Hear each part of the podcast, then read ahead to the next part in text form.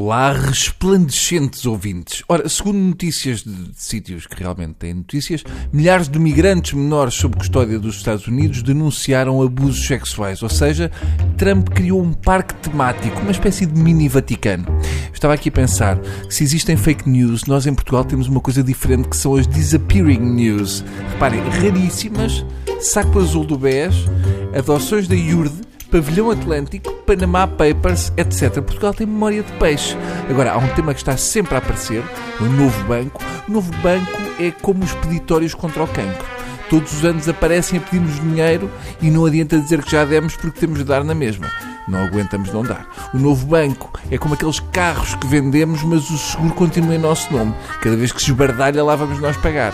E como é conduzido por malta que nem uma retrosaria devia conduzir, os estragos são sempre de grande monta. Já passaram pelo novo banco vários banqueiros, assim de repente que eu me lembro, tivemos Vitor Bento, Stock da Cunha e António Ramalho, e nenhum deles conseguiu fazer melhor que o que fazia o Ricardo Salgado. Tivemos um ex-secretário de Estado de Passos Coelho, Sérgio Monteiro, que só em assessorias para vender o novo banco gastou 12 milhões de euros e ainda recebeu ele próprio mais meio milhão para fazer a venda e na verdade o banco não foi vendido, foi oferecido ainda andamos a pagar o dote.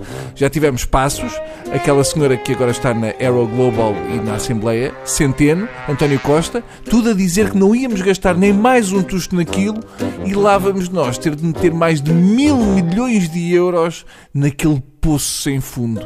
Esta malta merecia era ter obras em casa, ou mandar o carro à oficina e levar com um pedreiro ao mecânico da laia deles. Epá, ao seu centeno. Afinal tivemos que pôr um carburador novo, sete correias de ventoinha e 12 rodapés. É mil milhões de euros, faz favor. Pessoas que têm o dinheiro no novo banco, façam o favor ao país. Vão lá tirá-lo e fechem aquilo de vez. Temos de recordar que o novo banco era o chamado Banco Bom. O outro é que era o Banco Mau.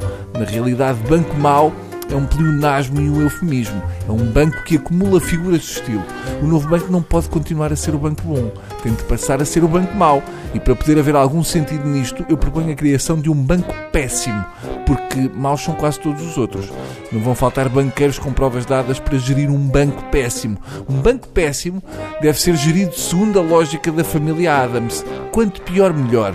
Desejo-te uma terrível tarde com o contabilista, querido. Sabes bem que não há pior banqueiro que eu, querida. Assim de memória temos Rendeiro, que anda por aí a dar conselhos financeiros. Temos Ricardo Salgado, que diz que todos os dias pensa nos lesados do BES e sofre com isso. Então não sofre. Mas aposto que não sofre tanto como sofreria se os lesados do BES lhe pudessem deitar a mão. Eu não sei se o estimado ouvinte sente o mesmo que eu quando ouço falar em bancos maus para enfiar o lixo dos disparates dos bancos bons. O jeito que me dava poder fazer uma vida má onde enfiava toda a porcaria que dá cabo da minha vida boa. Uma universidade má onde todos os alunos podiam depositar as cadeiras onde tiveram negativas e seguir com a sua vida de estudante. Ou um IRS mau. As possibilidades são infinitas. Tanta coisa boa, má, se podia fazer. Até amanhã.